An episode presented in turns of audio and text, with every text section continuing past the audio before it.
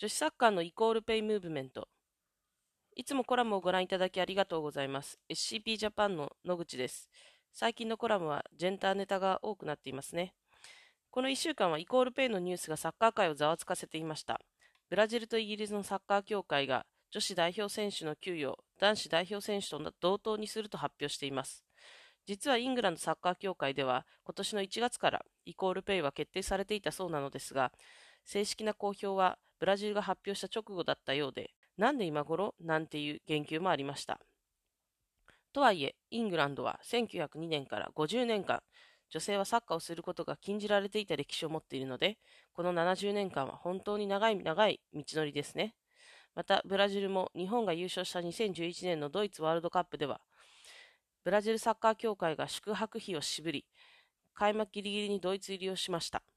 時差などの影響でコンディションは良くなかったそうです。当時私はアメリカ留学中で、ルームメイトとドイツまで試合を見に行っていたのですが、スタンドでブラジルの試合を観戦しながら、国からのサポートの違いでこんなにも大会が不公平になるのか、ブラジル頑張れと考えていたことを思い出しました。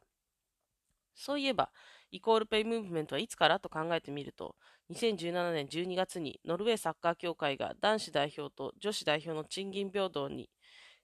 最初にサインをしています。しかも、男子代表チームについたコマーシャル費用から女子代表選手への賃金の不足分がカバーされています。そして男子代表もそれに合意しています。2018年5月にはニュージーランドサッカー協会もイコールペイを実現。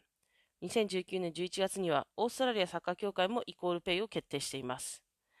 アメリカ女子代表選手たちは前回のワールドカップでもわかるようにかなり声を上げていますが、まだイコールペイは実現されていません。ワンバック選手がジェンダーペイギャップはもう十分だと訴えています。また、2019年ワールドカップ優勝後のアメリカ女子サッカー代表メンバーは、ジェンダーペイギャップについてアメリカのサッカー協会を告訴している状況です。アメリカ女子代表メンバーは、選手だけのイコールペイではなく、アメリカ女子サッカー代表に関わる指導者やスタッフのイコールペイも求めています。2つ目の動画のコメンテーターが、動画の中で、男子サッカーの方が収益をもたらしているから仕方ないのではないかという意見にどのように答えますかという質問をアレックス・モーガン選手にしています。モーガン選手は、そもそもの投資額が違う。かける資金を平等にして初めてその議論ができる。とはっきり述べています。選手の声の上げ方はアメリカは本当に群を抜いてすごいです。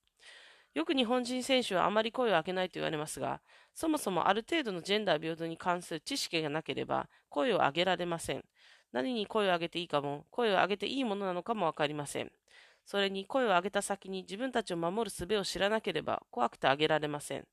そう考えてみると、今の女子サッカー選手たち、サッカーに関わる指導者やスタッフはどこでジェンダーについて学ぶのだろうか。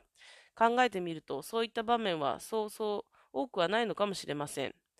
アメリカやヨーロッパ、オーストラリアでニュージーランドのように、ある程度生活していれば、自然と誰でもそれなりのジェンダー感覚を身につけられる状況は、まだ日本にはないと思います。また日本のサッカー界はやはり男性が強く、男性が優位になりやすい環境です。女性指導者がいるからといって、そのチームがジェンダーの視点を持っているかというと、必ずしもそうとは限りません。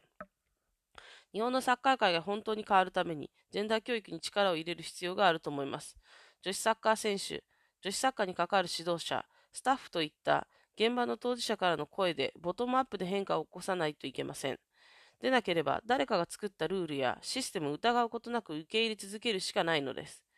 WE リーグも始まります。なでしこリーグでプレーする選手たちが何を考えているのか、サッカーに携わる指導者、スタッフがどう変えていきたいと思っているのか、当事者の声を聞いてみたいと思っています。